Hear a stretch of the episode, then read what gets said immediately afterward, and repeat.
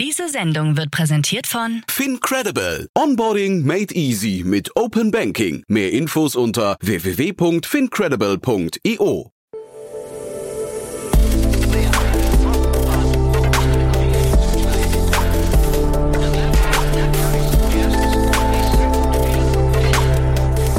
Startup Insider Daily. Interview. Herzlich willkommen zu Startup Insider Daily. Mein Name ist Jan Thomas und heute geht es um ein, ja, ich würde sagen, etwas kontroverses Thema, das aber vielleicht auch gar nicht so kontrovers ist, wie man gerade denkt, denn ich spreche mit Frank Thieser. Er ist Chief Financial Officer von Quantum Systems ein Unternehmen, das im sogenannten Dual-Use-Markt unterwegs ist. Das bedeutet also, es gibt quasi zivile, aber auch militärische oder Defense-Anwendungen. Also ich glaube, das wird zusammengefasst unter Governmental-Anwendungen, aber auch das erklärt gleich Frank im Detail. Auf jeden Fall gab es hier eine riesen Finanzierungsrunde, über die habe ich auch neulich mit Jan Mitschaiker von HV Capital schon gesprochen. Insgesamt 63 Millionen Euro wurden investiert in Quantum Systems, in ein Unternehmen, das Drohnen produziert und da scheinbar wirklich am Durchstarten ist. Super spannendes Thema, muss ich sagen. Und äh, ja, wirklich auch ein tolles Gespräch. Alle weiteren Details aber jetzt von Frank Thieser, dem Chief Financial Officer von Quantum Systems. Werbung. Sei dabei beim HTGF Family Day am 11. und 12. Juni in der Station Berlin. Für zwei Tage voller Inspiration und Business. Tauche ein in ein einzigartiges Netzwerkerlebnis mit bis zu 1500 Teilnehmenden. Erkunde das innovative Seed- und Later-Stage-Portfolio des Hightech Gründerfonds. Lass dich vom vielseitigen Programm inspirieren und knüpfe wertvolle Kontakte. Sichere dir jetzt dein Ticket. Mehr Informationen findest du unter www.family-day-htgf startup.de. Startup Insider Daily. Interview. Cool, ja, ich freue mich sehr. Frank Thieser ist hier, CFO von Quantum Systems. Hallo Frank. Grüß dich Jan, hallo. Ich freue mich, dass wir sprechen. Ja, ich habe ja ungefähr vor einem Jahr mit deinem Kollegen, mit dem Florian Salbe gesprochen, dem CEO. Spannendes Modell. Ich habe auch neulich mit Jan Mitschaiker von HP Capital, da sind wir schon mal ein bisschen durch die Finanzierungsrunde gegangen, über die wir jetzt äh, sprechen ja. wollen. Aber hol uns doch vielleicht nochmal ab. Was macht ihr denn genau? Ja gut, äh, Flo war bei euch im Podcast, äh, von daher denke ich, dass die meisten Hörer das gehört haben. Wir sind eine Dual-Use-Company, die Drohnen baut. Und wir bauen Drohnen, das kann man sich vorstellen, die sind ungefähr so groß wie eine etwas größere Wohnzimmertür. Die haben die Eigenschaft, dass sie sehr, sehr lang elektrisch fliegen. Äh, und mit diesen Drohnen bedienen wir zwei Hauptmärkte. Das eine ist der Vermessungsmarkt, vereinfacht gesagt, wobei es da ganz, ganz viele Use Cases gibt, die auch jeden Tag wieder neue hochpoppen, woran man sieht, dass der äh, Markt eigentlich immer noch in Kinderschuhen steckt. Und der zweite große Teil ist der äh, Defense- und Security-Markt oder was wir Governmental nennen. Und dort werden die Drohnen im Prinzip über die gesamte Bandbreite von Feuerwehr über technische Hilfswerke, Polizei bis zu militärischen Nutzern dann eingesetzt. Mhm. Wenn wir jetzt diese beiden Märkte, ich meine, ist ja ganz interessant. Du bist jetzt CFO oder warst auch, glaube ich, vorher schon CFO, hast aber vor den Sales-Bereich auch selbst mitgemacht. Ähm, der ist jetzt, äh, können wir vielleicht auch gleich über eure Personalentwicklung sprechen, aber wenn du jetzt diese beiden Märkte, die du gerade genannt hast, mal nebeneinander stellst, welcher ist dann äh, lukrativer und finanziell wichtiger? Na gut, das, das glaube ich, muss man ein bisschen auf der Zeitachse betrachten. Also im Moment, und das können sich die meisten wahrscheinlich denken, ist der, ist der Security- und Defense-Markt sehr groß, sehr äh, gepusht natürlich auch durch die Konflikte, die leider äh, in dieser Welt aktuell ähm, äh, dort äh, da sind mit, mit, äh, mit Ukraine und so weiter. Aber äh, mittel- und langfristig sehen wir äh, immer wieder, dass die Märkte sich quasi gegenseitig äh, ergänzen. Deswegen äh, übergewichtigen wir auch dieses Dual-Use-Thema so stark. Und ich sag mal, für die nächsten drei, vier Jahre wird mit Sicherheit äh, Defense and Security überwiegen, mit aktuell knapp ja, 80, 85 Prozent der Umsätze. Oh, wow. Aber äh, langfristig sehen wir äh, durch die zunehmende Nutzung von Robotik in der Luft, wo ja auch viel das regulatorische Thema eine Rolle spielt, sehen wir dort äh, viele Use Cases, sodass diese Märkte bis zu Agriculture, was vor zehn Jahren sehr stark gehypt worden ist, was dann aber nicht so kam, weil das Timing noch nicht da war und die Drohnen eigentlich noch nicht dafür vorbereitet waren, dass das dann in, in ich sag mal, langfristig sieben bis zehn Jahre dann äh, reinkickt. Kannst du dieses, du hast gesagt, die Märkte ergänzen sich, kannst du das nochmal erklären? Wie, wie spielen die ineinander? Ähm, na gut, es gibt natürlich über, Überlappungen. Die Produkte, muss man auch dazu sagen, überlappen sich. Wir haben äh, diese Commercial Product Line, wie wir sie nennen, die im Schwerpunkt in der Vermessung äh, eingesetzt wird und dann eine Governmental Product Line, eben, ich sag mal, Polizei und, und Militär. Aber es gibt auch Use Cases im zivilen Bereich, wo das vorwiegend Government-Produkt eingesetzt wird, äh, wie zum Beispiel bei der Überwachung von Pipelines äh, oder der äh, Überfliegung von Hochspannungsleitungen, um dort Anomalien oder Schäden oder Vegetationsbewuchs äh, festzustellen. Äh, gleichzeitig kann man die, die sogenannte zivile Drohne auch nutzen, um im Aufklärungskontext hochauflösende Bilddaten zu sammeln, die in diesem, in diesem Fall nicht unbedingt in Echtzeit übermittelt werden sollen, sondern da sammelt die Drohne im Prinzip diese Daten und wenn sie dann wieder landet, kann der Nutzer diese Daten verwenden und da, so kann ein ziviles, ein vorwiegend ziviles Produkt auch im militärischen Kontext zum Beispiel eingesetzt werden und andersrum auch. Facebook hat ja mal irgendwann, ich glaube, das haben sie wieder eingestellt, ne? Die haben ja sogar mal irgendwie mit so Langzeit äh, solarbetriebenen Drohnen, ich glaube Aquila oder so ähnlich hieß das äh, Projekt, ne? Haben sie ja sogar versucht, Internet, glaube ich, flächendeckend in Afrika irgendwie aus der Luft äh, zu vers versorgen. Ist, sind das auch so Use Cases, weil du sagst jetzt Dual Use und da hast du auf der anderen Seite auch gerade gesagt, Agriculture ist ein Thema. Kann man da noch weiterdenken hinterher? Ja, ich glaube, diese ähm, ähm, Anwendungsfälle sind sehr, sehr breit, aber als Firma muss man sich immer sehr stark konzentrieren, wo setze ich meinen Fokus. Und im, ich sag mal, in der Luftfahrt oder im Drohnenbereich ähm, geht das hauptsächlich immer um Gewichtsklassen. Man teilt die Drohnen in bestimmte Gewichtsklassen ein oder Größenklassen. Und da haben wir uns eben aktuell spezialisiert auf die Drohnenklasse unter 25 Kilogramm Abfluggewicht. Ja, das ist so eine bestimmte Klasse, über die man dann spricht. Und wir werden jetzt ein neues Produkt allerdings auflegen, eine Klasse höher. Das geht so bis 50 Kilogramm Abfluggewicht. Aber äh, andere Drohnen, die jetzt äh, für die Zwecke, die du genannt hast, mhm. benutzt werden, da gehen wir heute nicht dran, weil wir wollen uns ja nicht verzetteln. Wir mhm. sind sehr gut in dem, was wir tun. Und dort ist der Markt im Prinzip auch äh, unendlich groß. Ja. Und wie läuft das dann? Also jetzt nehmen wir vielleicht trotzdem mal diesen Fall mit Facebook. Die würden ja dann auf euch zukommen und würden euch quasi beauftragen. Ihr werdet ja jetzt quasi nicht der, der Internetprovider oder so, ne? Ihr würdet auch so ein Projekt nicht selbst initiieren, sondern das wäre dann ein Kundenprojekt oder wie läuft das bei euch? Ja, also wir sind jetzt in, wir sind kein Dienstleister. Wir so. verkaufen heute die Drohnen ja, und okay. äh, der Kunde kauft das Asset im Prinzip und betreibt es dann selbst. Mhm. Langfristig haben wir eine Strategie, in die Robotik so stark reinzugehen, dass eine Drohne im Prinzip gar nicht mehr von einem Mensch deployed werden muss, sondern dass es im Prinzip auch eine Maschine äh, macht und du hast auf dieser Welt dann verschiedene Boxen, sage ich jetzt mal, stehen, die dort äh, die Dienstleistung erbringen, dann werden wir auch unser Geschäftsmodell verändern, aber das wirklich langfristig. Und äh, sagen wir das Beispiel von Facebook würden wir aktuell natürlich nicht machen, weil äh, da braucht man ganz andere Typen von Drohnen. Ja. Aber was wir zum Beispiel machen, wir arbeiten mit Google zusammen, wo es darum geht, äh, im Prinzip das, was Google heute mit Street View macht, äh, Street View macht, äh, dort zu ergänzen mit anderen Daten, die man heute effizient aus der Luft sammeln kann oder wo man einfach aus anderen Perspektiven Daten in sehr hoher Qualität äh, dort sammeln kann, um die am Ende des Tages dann in, in, in Google Maps oder Google Earth denn einzubauen. Ja. Und jetzt habt ihr einen Drohnentyp, verstehe ich gerade, diesen 25 Kilo. Und du sagst aber jetzt gerade, es kommt eine neue Produktlinie. Kannst du mal erklären, wie geht man da vor? Ist das dann, ist das dann quasi eine Sache, die, da arbeitet man drei, vier, fünf Jahre an einem Thema dran und hat danach dadurch quasi neue Märkte erschlossen? Oder ist so eine Roadmap von euch, eine Produktroadmap eher so gebaut, dass man irgendwie so alle halbe Jahre mit einem Update kommt? Ja gut, du hast natürlich, äh, ich sag mal, Produktveränderungen oder Produktinnovation getriggert auf der einen Seite von Kundenseite, die bestimmte Anwendungsfälle haben und du versuchst diese zu lösen. Auf der anderen Seite, wenn man das nur macht, äh, dann wäre wahrscheinlich das iPhone nie entwickelt worden. Ja? Man muss auch äh, in bestimmte Themen, glaube ich, mit eigenen Ideen reingehen und einfach ein Produkt bauen, was, was fünfmal, zehnmal besser ist als alles, was da war. Mhm. Und äh, in diesem Bereich der größeren Drohne, die wir jetzt gerade akt, äh, aktuell entwickeln, ist das im Prinzip der Fall. Das wird eine Drohne sein, die ähm, vom logistischen Footprint, also wie viel Material muss man irgendwo hinbringen, um eine Drohne in die Luft zu bringen, sehr klein ist. Ja, also wenig Kisten, wenig Kabel, sehr sehr einfach zu bedienen, äh, aber gleichzeitig eine eine eine Reichweite hat und eine Flugzeit hat, was es in dieser Größenklasse bisher überhaupt nicht gibt. Ja. Mhm. Und wir sind relativ gut, würde ich sagen, diese ähm, diese Geräte äh, prototypisch in sehr sehr kurzer Zeit zu entwickeln und sie auch äh, zu testen.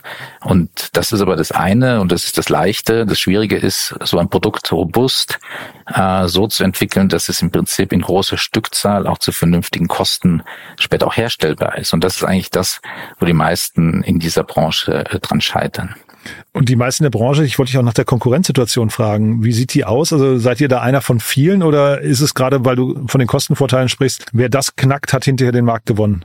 Also der den Markt gewinnen will, muss definitiv ein Produkt bauen können, was man in großer Stückzahl herstellen kann mhm. und zu vernünftigen Kosten. Also das ist, ist definitiv, äh, es gibt viele Firmen im Wettbewerbsumfeld, die, ähm, ich sag mal, manufakturartig unterwegs sind. Mhm. Und wir müssen eher, ich sag mal, den Tesla-Approach fahren. Ja, build the, build the factory oder build the machine, which builds the machine. Äh, das ist vielleicht nicht ganz so, weil die Stückzahlen dann im Vergleich zu der Automobilindustrie immer noch klein sind, aber das ist zumindest der Ansatz, den wir fahren. Das ist die Art und Weise, wie wir unser Personal rekrutieren. Das ist die Art und Weise, wie wir intern die Entwicklungsprozesse fahren, so dass man das, was wir herstellen, äh, im Grunde genommen, ich sag mal, wie Brezelbacken hinten rauslassen kann.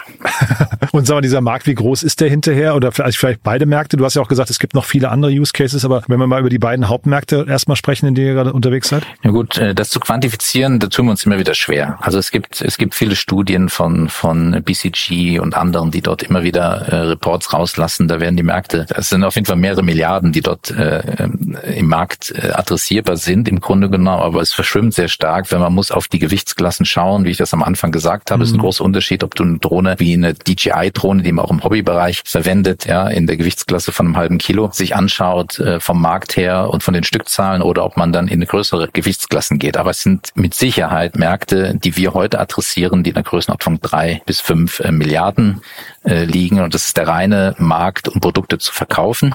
Und dazu kommt natürlich der, der Servicemarkt, äh, wo heute Dienstleister unterwegs sind, die unsere Produkte von uns kaufen und darum wieder, damit wieder Dienstleistung abbringen. Und das ist das, was ich ganz am Anfang gesagt habe, wo wir mit der, mit der steigenden Automatisierung, mit der steigenden Autonomie der Produkte äh, langfristig hinkommen. Mhm. Jetzt hast du ja quasi eben schon die Abgrenzung zu Google oder die Erweiterung zu Google Street View genannt. Ähm, das heißt, da gibt's quasi nach unten wahrscheinlich irgendwie Konkurrenz. Zeitgleich habe ich immer hier wieder mal ähm, Startups im Podcast, die aus dem Satellitenbereich kommen, ne? so Constellar ja, oder sowas, ja. die dann quasi von ganz oben kommen. Äh, also ist das quasi so, dass, dass jeder Bereich hat seine Daseinsberechtigung oder verschwimmen die dann auch immer mehr? Ja gut, es gibt Use Cases, wo es verschwimmt, aber ähm, wir sind im Prinzip froh, dass es den Satellitenmarkt gibt. Ja, der wird immer da sein und der macht großen Sinn für, für verschiedene, verschiedene Anwendungszwecke. Aber der professionalisiert äh, sich auch gerade, ne? Da passiert immer mehr gerade. Ne? Absolut. Ja. Man sieht hier äh, die äh, Firma aus München, jetzt komme ich gerade für den Namen nicht, die, äh, die äh, Aerospace meinst du? Nee, ich meine die Firma, die diese äh, Waldbrandbekämpfungs äh,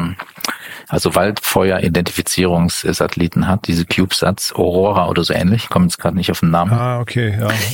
Ähm, also da passiert viel und da kommt mit Sicherheit auch neue Technologie rein, aber wir sind äh, davon überzeugt, dass es immer diese zwei, äh, diese Trennlinie gibt von Use Cases, die man sehr gut von äh, oben, von ganz oben äh, bedienen kann und, und die, wo man wirklich in Echtzeit äh, relativ tief liegen muss, um dort hochauflösende Daten zu sammeln, wo die Satelliten einfach ihre ähm, auch langfristig aufgrund der Physik ihre Grenzen haben und dort äh, dort bewegen wir uns in diesem Bereich und wir glauben, dass es sich ergänzt und der Satellitenmarkt äh, by the way ist auch ein sehr gutes Beispiel, dass äh, Data as a Service funktioniert, auch langfristig, so wie wir es sehen für Drohnen. Also heute kannst du im Prinzip äh, in, über ein Web Webinterface ein, ein Rechteck auf einer Karte äh, einkreisen und kannst dann bei den Satellitendatenprovidern äh, sagen, ich will diese Daten haben, eine bestimmte Qualität und dann kriegst du eine Woche, zwei Wochen, drei Wochen später einen bestimmten Preis äh, und kriegst diese Daten geliefert. Und da geht es langfristig auch mit der Drohne hin, aber natürlich viel Echtzeit näher. Und das ist das, äh, was, glaube ich, immer in diesem Bereich da sein wird, weil äh, du kannst einfach nicht zu jedem Zeitpunkt an jeden äh, Fleck der Erde mit einem Satelliten hinschauen. Jetzt habt ihr eine krasse Runde abgeschlossen, ne? Also muss man ja wirklich sagen, 63 Millionen Euro ist ja wirklich, das sieht man selten in der, in der heutigen Zeit. War das schwierig gerade? Also ähm, und vielleicht auch kannst du damit mal einordnen, der Jan Mitschaiker hat es schon so gesagt, dass generell sich VCs noch ein bisschen schwer tun mit diesem ganzen ähm, sagen wir, Defense-Bereich. Äh, ja. War, war das nochmal gesondert schwierig dadurch oder war es gerade vor dem Hintergrund der, der aktuell leider bedauerlichen Krisen, äh, Krisenherde weltweit, war das vielleicht dadurch leichter? Also das Timing war, äh, war richtig, ja. Mhm. Also also die, das Segment, in dem wir unterwegs sind, äh, zum jetzigen Zeitpunkt äh, hat gepasst. Ähm, ja, ich, ich hoffe, dass im, im VC-Markt wieder mehr Bewegung kommt, auch für die anderen Startups, die, die sich schwerer tun, dort äh, Funds zu raisen. Äh, aber ich würde sagen, die, die Runde ist einfach sehr, sehr gut äh, gegangen, hat sehr gut funktioniert, war überzeichnet und im Ende des Tages konnten wir uns auch dann die Partner raussuchen und da haben wir jetzt mit HV, mit DTCP, äh, mit, mit Airbus Ventures und so weiter, mit dem französischen Fonds, mit Omnis an Bord haben wir da haben wir eine Konstellation geschaffen, wo wir sagen, das ist ein perfekter Match für unser Business und da, wo wir in der Zukunft hinwollen. Und das, äh, ja, will ich schon sagen, war in dieser Zeit außergewöhnlich. Äh, nichtsdestotrotz muss man natürlich pitchen, muss man sein Geschäftsmodell äh, klar äh, kommunizieren und verkaufen und die Runde hat auch Ressourcen gefressen. Deswegen sind wir jetzt froh und uns wirklich mal wieder aufs operative Geschäft zu konzentrieren äh, und diese Firma aufs nächste Level zu heben ganz groß in der Headline und ich glaube auch bei Bloomberg oder TechCrunch oder so war das ähm, äh, auch sogar mit Foto abgebildet war Peter Thiel, ne, der jetzt irgendwie auch dabei ist. Ähm, warum steht er so prominent im Mittelpunkt oder war das hat das gar nichts mit euch zu tun? Das, das hat aber die Presse so so ähm, aufgenommen, weil war ja US-Presse dann in dem Fall, ne? Ja, der war natürlich vorher schon dabei mit Thiel Capital in der Vorrunde und ich denke mal, dass dass Bloomberg äh, das sehr prominent äh, nochmal aufgegriffen hat, äh, ist auch in dieser Runde mitgegangen, mhm. äh, worüber uns wir sehr gefreut haben. Aber vielleicht mal auf deine Frage von eben zurückzukommen, äh, wie sieht's denn aus in dieser Branche, in diesem Segment? Manche VCs tun sich schwer, dort rein zu investieren. Ich glaube, äh, eine 10x, die früh dabei war, auch Project A, die waren Vorreiter und ich glaube, dass andere das jetzt erkannt haben, aber auch, dass auch gesellschaftlich ähm, äh, erkannt wird, dass man einfach investieren muss in diese Thematiken, um, um, um auch führend zu sein, weil moderne Technologie in den Bereichen, die ja äh, im Dual-Use-Bereich auch hochgradig äh, reguliert sind, ähm, äh, sollten wir als, als äh, Land mit einer guten Demokratie, mit westlichen Werten, die wir erhalten wollen, auch aufbauen. Mhm. Äh, weil wenn wir es nicht tun, machen es andere und die setzen diese Geräte vielleicht anders ein. Ja, ich glaube, das ist wahrscheinlich eine endlose Debatte, die man, ich, ich verstehe auch die Position total. Ich kann mir da keine abschließende Meinung ähm, erlauben, aber ich, ich kann dem, dem Punkt total folgen. Und man sieht es ja eben an Project A, der Uwe Horstmann da äh, ist ja auch immer wieder Fürsprecher für solche Investments. Der Yami Chaika hat auch gesagt, muss man machen. Ne? Also es gehört wahrscheinlich dazu, wie andere Themen auch im Deep Tech-Bereich etc., ne? wo man einfach äh, souverän bleiben muss. Ne? Ja. Trotzdem nochmal dieser, dieser Bereich KI, der ist ja nochmal spannend dabei. Du hast ja vorhin gesagt, dass es irgendwie so ein bisschen, äh, sag mal, ähm, ohne menschlichen Eingriff auch passieren kann. Jetzt äh, gibt's auch von von Daniel Eck dieses Investment in, ist glaube ich auch München, ne? Helsing. Genau, ähm, genau. Auch Defense Tech äh, im Endeffekt und äh, auch KI gesteuert. Ist das so die Zukunft auf dem Schlachtfeld oder generell in der Militärführung, dass man halt eigentlich ähm, versucht, den Menschen da rauszuhalten? Weil das ist natürlich so ein Szenario, was irgendwie auch so ein bisschen mulmig wirkt, ne?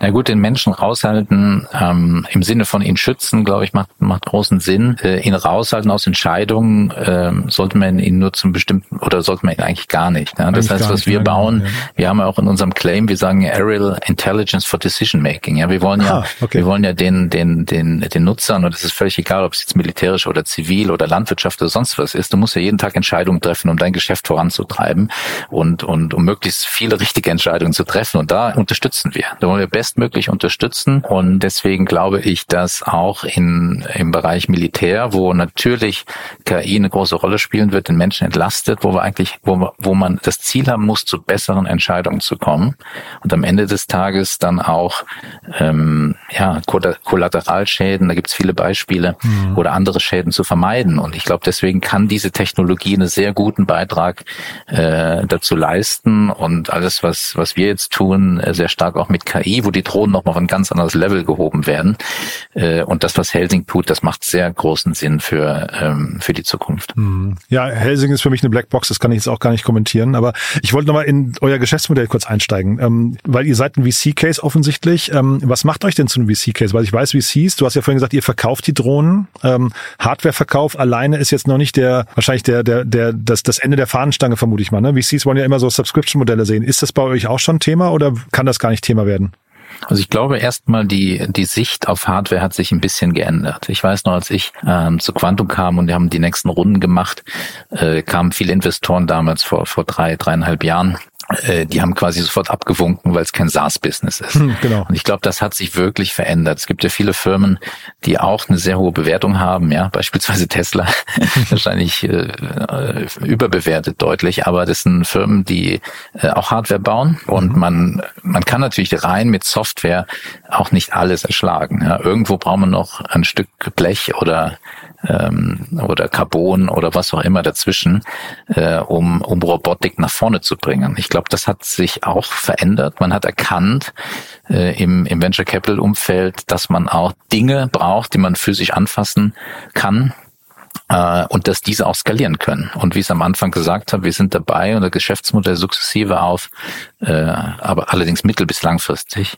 äh, auf äh, Data as a Service umzustellen. Da mhm. läuft es darauf hinaus, hochgradig äh, automatisierte Systeme, die im Prinzip ähm, wie eine Google Search, wo der, wo der, wo der User einfach seine Search formuliert und die Maschine liefert dir die Antwort wieder für das Thema Aerial Intelligence. Mhm. Die Märkte, du hast mir im Vorgespräch kurz erzählt, ihr geht jetzt auch nach Australien. Das ist ja eigentlich ein prädestinierter Markt dafür, ne? weil da hast du ja eigentlich riesengroße äh, Distanzen erstmal und sehr, sagen wir, ähm, sehr niedrige Bevölkerungsdichte. Guckt ihr auf sowas? Ist das der Grund, dahin zu gehen oder sind es ganz andere Punkte, zum Beispiel unwegbares Gelände? Weil das würde man vielleicht woanders auch finden. Ne? Ja, wir gehen, ich sag mal, Asien oder Asia Pacific wollen wir besser bedienen in Zukunft. Mhm in beiden Segmenten.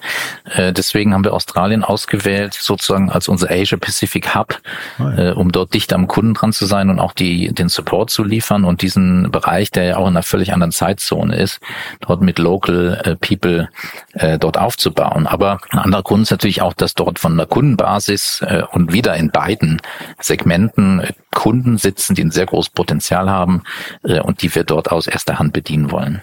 Und das Thema Regulatorik, spielt das für euch eigentlich eine Rolle? Also sowohl hierzulande als auch jetzt bei der Expansion? Ja, es spielt natürlich eine, eine Rolle. Gerade der zivile Bereich in den, ich sag mal, in den, in den westlichen Ländern ist ja sehr stark durch die Regulatorik gehemmt, noch mehr Drohnen zum Einsatz zu bringen für verschiedene Zwecke. Also selbst wenn du ein Vermessungsingenieur bist und du willst irgendwo ein Industriegebiet vermessen oder eine Autobahn, dann ist dieser Beantragungsprozess und, und so weiter, ist also, sag mal, vom Papierkram relativ äh, aufwendig und damit natürlich ein so sozusagen ein Verhinderer, dass dieser Markt sich noch schneller entwickelt. Ähm, wir haben andere Beispiele, wo wir in, im nahezu unregulierten Bereich sind, wo wir sehr viele Drohnen hinverkaufen. Das ist der Mining-Bereich, also Tagebauminen, die dort mehr oder weniger täglich oder mehr, mehrfach wöchentlich äh, die Mine überfliegen, um zu kalkulieren, wie viel Abraum an einer bestimmten Stelle ist denn da gemacht worden. Äh, also ich kann nur sagen, wir, wir sehen, dass im weniger regulierten Markt, und da würde ich jetzt den Government-Markt auch dazu zählen, auf der einen Seite ist er, sagen wir mal, reguliert, aber die Nutzer haben natürlich spezielle Freigaben. Ja? Also Polizeien, Militärs und so weiter können dann Lufträume aussperren für bestimmte Szenarien. Von daher ist auf der einen Seite reguliert, auf der anderen Seite ermöglicht er, unsere Drohnen schneller in die Luft zu bringen. Und dann der unregulierte, weitestgehend unregulierte zivile Markt wie Minenbetreiber, das ist da, wo wir sehr stark wachsen. Und wir warten im Prinzip, ja, jede, jeden Monat, jede, jedes Jahr darauf, dass die Luftfahrtbehörden, die EASA, das Luftfahrtbundesamt in Deutschland mhm. und so weiter, möglichst sinnvolle Regelungen erlassen, dass wir, dass wir diesen Enabler Regulatorik äh, einfach mal abhaken können. Mhm. Nach vorne raus, also wir haben ja schon drüber gesprochen, der Markt ist riesig, es gibt noch zahlreiche Nutzungsszenarien, die ihr angehen könnt. Was kann denn insgesamt schiefgehen? Also äh, gibt's gibt's da Dinge, die euch irgendwie weiß ich, Kopfschmerzen bereiten?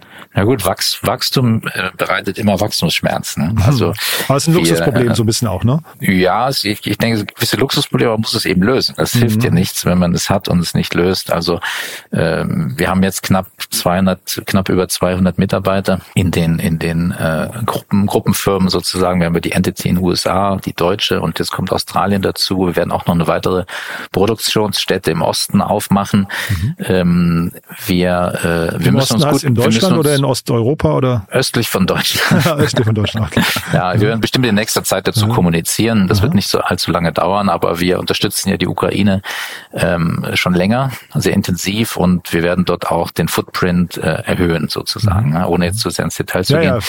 Ja, ähm, du sitzt aber, in München, ne? Ich wollte nur, dass die Leute auch wissen, wenn wir sagen, genau. Äh, im Osten von wo aus wir gucken, ne? Oder wo? Genau, ja, mhm. genau. Äh, aber jetzt habe ich den Faden verloren. Ja, es ging um die ähm, Frage der Wachstumsschmerzen, hatten wir darüber gesprochen. Ah, genau, ne? genau, ja. genau. Also man muss sich gut organisieren. Wie gesagt, wir sind knapp über 200 Leute. Das heißt, wir sind täglich dabei, uns äh, weiter zu digitalisieren, unsere Prozesse so gut zu machen, dass alles, dass die, dass die Departments miteinander arbeiten, dass wir mit den Tochterfirmen im Ausland möglichst reibungslos arbeiten ähm, können. Wie gesagt, ein hoher Grad der Digitalisierung ist wichtig. Ich kann auch nur jedem empfehlen, der eine Firma aufbaut, die viel mit Hardware zu tun hat. Äh, das ist vielleicht eine Schwäche von Hardware. Du musst eben Material von A nach B bringen und du musst es möglichst gut äh, in deinen Systemen haben, um es zu managen. Du musst auch sehr große Mengen bei Lieferanten einkaufen, äh, musst das Cash dafür vorhalten und so weiter. Und es geht einfach nur, wenn man einen hohen Grad der Digitalisierung hat. Und da sind wir dabei, das äh, weiter aufzubauen, sodass diese Firma wirklich für diese nächste Wachstumsphase, wo wir in Richtung ähm, 350, äh, 400 Mann gehen, gewappnet ist. Mhm. Und Hardware, ähm, ich habe es jetzt nicht genau gesehen bei euch, aber ihr habt kein Fremdkapital aufgenommen, oder doch? Ja, das ist richtig, was du sagst. Wir hatten äh, zwischenzeitlich immer wieder äh, kleinere Summen Fremdkapital. Wir hatten auch die Europäische Investmentbank mal äh, kurzzeitig dabei. Äh, wir hatten mal kurzzeitig einen kleinen Kredit im Kontext äh, von Covid.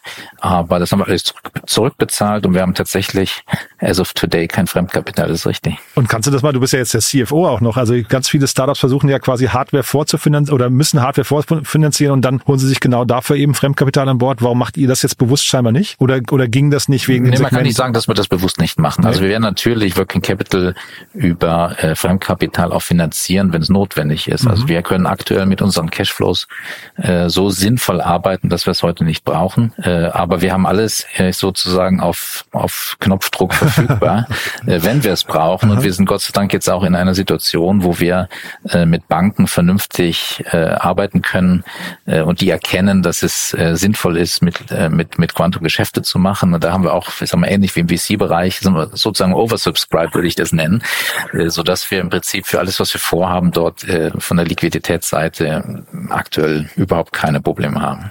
Das jetzt, jetzt hast du zum zweiten Mal Oversubscribe gesagt. Das ist ja ein Traum für jedes Startup. Ne? Sag doch vielleicht einmal die ein, zwei Punkte, die bei euch dazu geführt haben oder die dazu führen, dass, ähm, dass VCs sagen, wow, das ist ein Case, da möchte ich unbedingt rein. Also, weil das klingt ja schon, schon cool. Jeder träumt davon, dass man mehr Nachfrage hat als Angebot. Naja, ich meine, wenn man es mal ganz abstrakt oder äh, High Level betrachtet, würde ich sagen, wir sind im Drohnenbereich in den 1900, also vergleichbar mit den 1920er Jahren der Luftfahrt. Ja, okay. Also wir stehen noch ganz am Anfang. Und wenn einer das verstanden hat, dann muss Aha. er eigentlich investieren. Das Ein ist so Pitch, das ja. die, einfache Erklärung. Ja. Und wenn jetzt einer, ich sag mal vielleicht, weil du das Hardware-Thema immer wieder thematisiert hast, wenn einer äh, eine Firma hat, die Hardware baut, dann muss er eben zeigen, dass er damit, ähm, dass er das Thema Massen oder größere Stückzahl in der Produktion beherrscht, dass er vernünftige Crossmargen von seinen Produkten hat. Weil wenn wenn das manufakturartig organisiert ist und du kannst mit durch den einfachen Hardwareverkauf mhm. keine vernünftige Marge erlösen, dann, äh, dann macht das ganze Geschäft eigentlich keinen Sinn. Also da muss man, da muss man sehr gut drauf schauen und da schauen auch die VCs natürlich drauf. Und dann ist mit Sicherheit eine, eine Roadmap zu, ähm, zu Services oder Data as a Service ist eine Sache, die sehr attraktiv ist, weil äh, für mich ist immer so der Vergleich von Mobilfunkinfrastruktur. Ja? Vor, vor 30 Jahren oder so gab es noch weniger Mobilfunkmasten. Heute ist die ganze Welt voll davon und die bieten einen Shared Service für eine breite Nutzerschaft. Und ähnlich sehen wir das später auch mit, ähm, was wir Drone Port nennen, also eine, eine Kiste vereinfacht gesagt, wo mehrere Drohnen automatisch Missionen machen können. Und das ist, das ist eine Infrastruktur, die aus unserer Sicht die Welt in Zukunft braucht. Hm. Jetzt nicht falsch verstehen, bitte. Ich finde das total spannend, was ihr macht. Ähm, nur weil du gerade sagst, 20er Jahre Beginn der Luftfahrt. Heutzutage ist ja Airlines ist ja so eine der margenschwächsten Industrien, die man sich vorstellen kann. Ne? Das sind so, glaube ich, drei Prozent, wenn es gut läuft oder sowas. Und auch Mobilfunk ist ja jetzt eigentlich eher so eine Commodity geworden. Ist das nach vorne raus dann, also jetzt, ich glaube, zwischenzeitlich war es anders, aber ist es nach vorne raus noch eine Fantasie oder gibt es dann doch signifikante Unterschiede, wo du sagst, deswegen ist es dann doch ein anderer Markt und deswegen sind die Margen, Grossmargen sind ja größer? Ja, ich glaube, das, das ist die Frage, wie lange man nach vorne schaut. Ja. Ich weiß okay. nicht, wie lange es dauert, bis der Drohnenmarkt sich vollständig konsolidiert hat und du ähnliche Größenordnungen hast wie im Automobilbereich oder mhm. im, im, im, Luftfahrtbereich oder in Telekommunikation. Ja. Ist die Deutsche Telekom jetzt eine schlechte Firma? Ähm, ich würde mal sagen, nein. Äh, aber es hat, es hat, es geht natürlich schneller in diesen digitalen Märkten mhm. wie Telekommunikation. Ich glaube, in dem äh, Drohnenmarkt Markt, wo ähm, es ist halt Luftfahrt, ja, und mhm. es kann es kann was vom Himmel fallen. Ist auch anders als als Ground Robotics, sage ich mal. Es ist schon eine sehr anspruchsvolle Geschichte und für sehr für sehr schwierige Themen, für sehr anspruchsvolle Themen dauert es länger, glaube ich, bis der Markt sich dort konsolidiert hat, bis ganz große äh, Firmen dort äh, entstehen, vergleichbar mit Airbus und Boeing. Äh, und für sehr schwierige Themen äh, sind auch die Kunden oder müssen die Kunden dann auch entsprechende Preise bezahlen. Von daher bin ich mir sicher, sicher, dass wir dort zumindest in den nächsten zehn Jahren äh, nicht die Probleme haben, die du, die du gerade skizziert hast. Mhm. Glaubst du denn eigentlich an sagen wir, die größeren Drohnen, dann irgendwie so, so Volocopter und sowas? Sind das so Themen, wo du hinguckst und sagst, das macht auch Sinn? Oder, oder würdest du sagen, in eurer Dimension ist, es, ist der Markt deutlich einfacher und greifbarer? Das ist auch eine Timing-Frage. Also ich glaube, dass die, äh, wir sind froh, dass es die Branche gibt. Mhm. Wir sitzen ja quasi direkt vis-à-vis Lilium hier am Standort. Mhm. Äh, wir sind froh, dass sie gibt. Sie waren Vorreiter. Sie haben dort auch viel, ähm, sagen wir, Bereitschaft von, von Venture Capital ähm, getriggert. Äh, ich glaube, sie haben einen kleinen Rückschlag aktuell. Die Regulatorik ist schwierig, Batterietechnologie ist schwierig zu zertifizieren. Es ist immer noch ein großer Unterschied, ob du Menschen beförderst oder ob du Aerial Intelligence lieferst als Produkt. Mhm. Und äh, von daher kann ich nur sagen, ich drücke denen alle die Daumen oder wir drücken denen alle die Daumen. Wir sind froh, wenn die Branche sich entwickelt, aber ich persönlich glaube, es wird noch länger dauern, als wir alle, äh, als wir alle glauben. Ich meine, das autonome Auto dauert auch länger, als wir glauben und wollen. Äh, ich ärgere mich jedes Mal, wenn ich längere Strecken fahre, wo ich nicht einfach einen Knopf drücken kann. Aber es dauert halt alles und so, mhm. glaube ich, wird es leider auch in diesem Bereich sein. Hm. Aber es sind halt auch Themen, da lohnt es sich dann an der Vision weiterzuarbeiten. Ne? Ich glaube, das, also es wird kommen, da bin ich bei dir. Ne? Absolut, absolut, ja. Du, ist wirklich ein super spannendes Thema, finde ich. Du hast mir vorher gesagt, ihr sucht noch Mitarbeiter, ne? Wollen wir kurz noch darüber sprechen? Vielleicht magst du kurz ein paar Sätze zu eurer Kultur sagen und wer sich bei euch bewerben darf. Ja, also ich habe es eben, glaube ich, von den Größenordnungen schon gesagt. Wir werden in den nächsten ähm, 18 Monaten knapp über 150 Leute einstellen. Also bitte alle, die jetzt zuhören, auch junge Leute, auch erfahrene Leute, äh, bewerbt euch. Wir brauchen einen guten Mix. Äh, wir haben eine, eine super offene äh, Kultur. Also jeder, der hier neu anfängt, sagt, spiegelt mir immer zurück, äh, dass er so erstaunt ist, dass jeder jedem hilft. Ähm, ich glaube, wir haben einen ganz attraktiven Standort in München. Äh, wir sind zwar nicht in der Innenstadt, also ganz junge Leute, die wollen häufig in der Innenstadt sein, aber eine gute S-Bahn-Anbindung. Äh, aber ich kann nur sagen, stellen sind ausgeschrieben, aktuell glaube ich so knapp über 30. Schaut auf die Website und äh, auch wenn ihr einfach sagt, da ist aber jetzt nicht genau das dabei, einfach die Initiativbewerbung raus äh, und dann sprechen wir. Super. Frank hat großen Spaß gemacht. Haben wir irgendwas Wichtiges vergessen?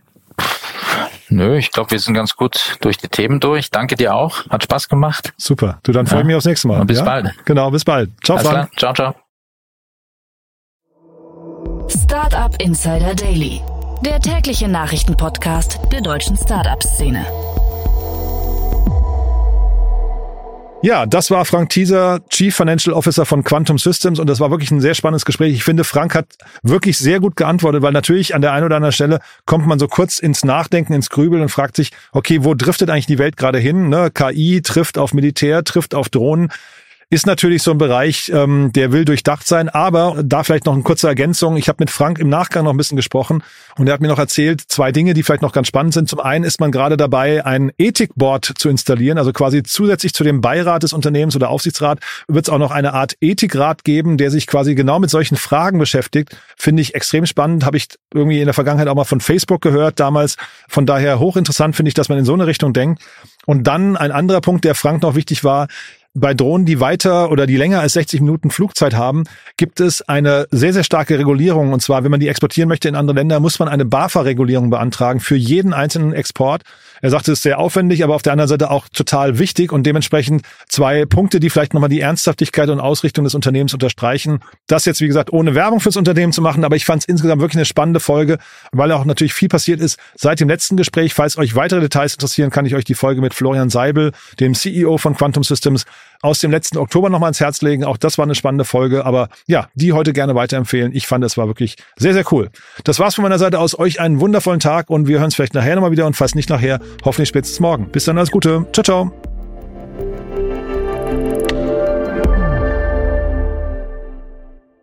Diese Sendung wurde präsentiert von Fincredible. Onboarding made easy mit Open Banking. Mehr Infos unter www.fincredible.io.